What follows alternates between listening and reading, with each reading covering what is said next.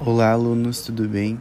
Essa semana a gente vai relembrar as tendências e dilemas do crescimento populacional. Relembrando que a demografia é a área do conhecimento em que se preocupa em estudar o comportamento e as transformações e a dinâmica geral da população, utilizando-se de dados estatísticos, é claro, né, para analisar, organizar e fornecer informações sobre a população de um determinado território. Os dados demográficos permitem o um mapeamento das dimensões das estruturas sociais e entender a distribuição dos seres vivos pelo planeta. Igualmente, ela coleta informações socioculturais, econômicas, étnicas acerca da sociedade como um todo ou de um grupo específico. Né?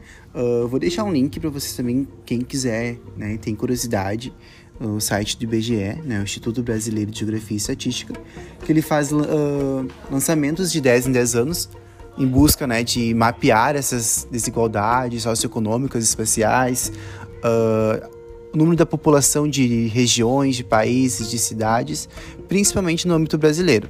Né? Então ele é um dado que a cada 10 anos ele é feito era para ter feito ano passado, porém com essa crise do coronavírus e também provavelmente por esse ano.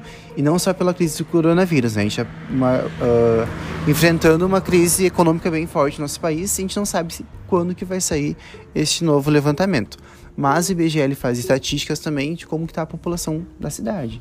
Né? Ele traz alguns números, tanto de taxa de mortalidade quanto de taxa de natalidade, para fazer um, um, breve mapeamento sobre uh, o número de determinada região ou cidade tá? Vou deixar um videozinho também que vai falar um pouquinho dessas dinâmicas populacionais, né? A gente nota-se que o Rio Grande do Sul, por exemplo, é o estado que mais se envelhece no país, ou seja, né, nós temos uma população mais velha do que a população que está nascendo. Né? A gente é o único estado da, o único estado da região sul e do Brasil que tem essa pirâmide etária inversa. Né? A gente está seguindo a tendência dos países europeus, aonde eles têm a população mais idosa e cada vez menos números de crianças nascendo. Vou deixar para vocês três atividades também. A primeira, ela vai falar em questão uh, que o Brasil né, é um país populoso, quando a gente fala em relação total à área do Brasil. Né? Ou seja, a gente é um país populoso, mas não somos um país totalmente povoado. Né? A gente tem grandes uh, vazios demográficos.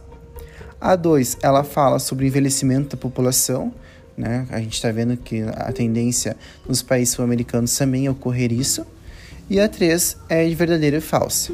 Tá? Então eu vou deixar ali para vocês um, a aula, o, o site do BGE, o resuminho e o podcast para vocês ouvirem. Qualquer dúvida, pessoal, estou à disposição.